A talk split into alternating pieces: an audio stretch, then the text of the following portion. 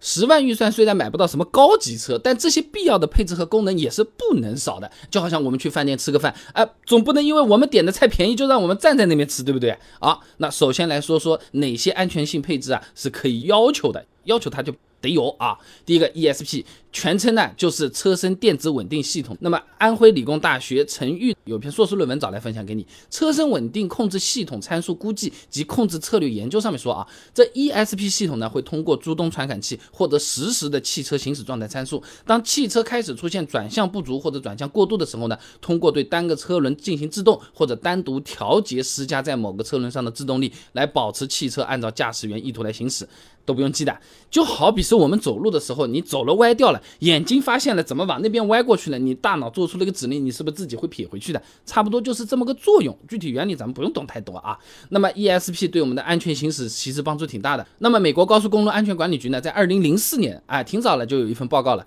，ESP 至少能够避免百分之三十五的事故。哎，对于 SUV 车型来说，ESP 作用呢是更大的，相比没有 ESP 的 SUV 车型呢，事故率降低百分之六十七。哎，都是三分之二了啊！那从实际的配置率来看呢，十万块钱这个价位已经有不少车子是标配 ESP 了啊。智速汽车发布的国内乘用车市场安全配置分析主动安全篇二零二零版里面啊，有数据的，车身稳定控制系统呢，在紧凑车型上的标配率接近百分之六十。那么在这种情况下，如果你看好的车型还没有 ESP，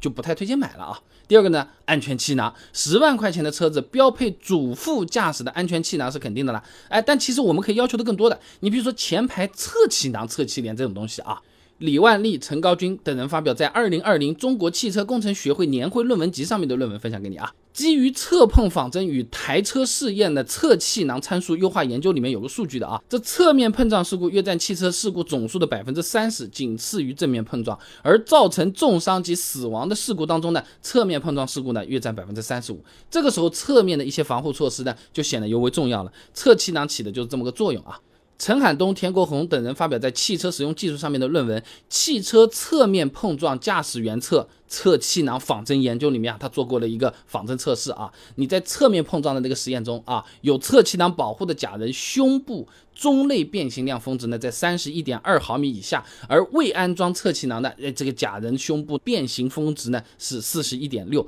和人体能够承受的极限值四十二毫米已经非常接近了。说的夸张点啊，就是活不活得下来的这个问题。你从侧面撞这个，两排肋骨你总不能交叉在一起，对不对？那除了安全配置啊，一些舒适性配置也是可以有要求的。首先就是自动大灯，哎，全称呢是自动光线感应式前大灯，哎，简单讲啊，就是给前大灯安装了个感光控制系统。那么中央智能控制盒呢，根据光线传感器来判断这个光线亮度的变化，从而来控制自动点亮或者。熄灭头灯啊，这个和我们手机都有这种功能的嘛？你亮一点，它是不是屏幕亮一点？你暗一点，屏幕暗点，自动调节不都有的嘛？差不多的意思啊。那么另外有些车子自动大灯呢，还有什么离家模式、回家模式啊？中控里面设这种大灯延时关闭时间啊。那有些地方啊，停车的那个光线呢不是很好，哎，就可以把延迟关闭的时间设的长一点，照亮回家的路，哎，这个还是比较实用的。不过我自己开了开这个功能啊，就经常就是。往回往回家里走，往回家里走，我经常回头，这灯还没灭，我就觉得我这车子是没锁啊。不知道你们有没有这种体会啊？可以评论区大家一起讨论一下啊。那但是呢，自动大灯呢，也不是所有的车子都标配的啊。拿二零二一款的大众桑塔纳来说啊，这低配和次低配的那个版本呢，啊都没这个功能，所以选的时候你得看一下的啊。那再一个呢，就是倒车影像。中国汽车流通协会联合懂车帝发布了个二零一九年十一月汽车用户看选买行为分析报告，里面有个数据的啊，倒车影像和 ESP。P 功能呢是用户最为看重的两类配置，百分之六十七点三的用户呢在买车的时候会关注有没有倒车影像。很多司机特别是新手，其实很害怕倒车的，哎呀，一不小心啪怼住了或者怎么样了，哎呀，从考驾照开始我们就是对倒车是有阴影的嘛，对不对？那倒车影像在这方面啊，就是能够提供不小的帮助的啊。合肥工业大学童博轩啊有篇硕士论文找来了啊，基于 MT 九 V 幺二九的倒车辅助系统研究设计里面，他这么讲啊，这倒车影像呢能够将倒车过程中车辆尾部实时的影像、车尾安全距离和倒车轨迹路径等信息呢，提供给我们驾驶员。那一些智能摄像头还能够预测当前车辆的运行轨迹，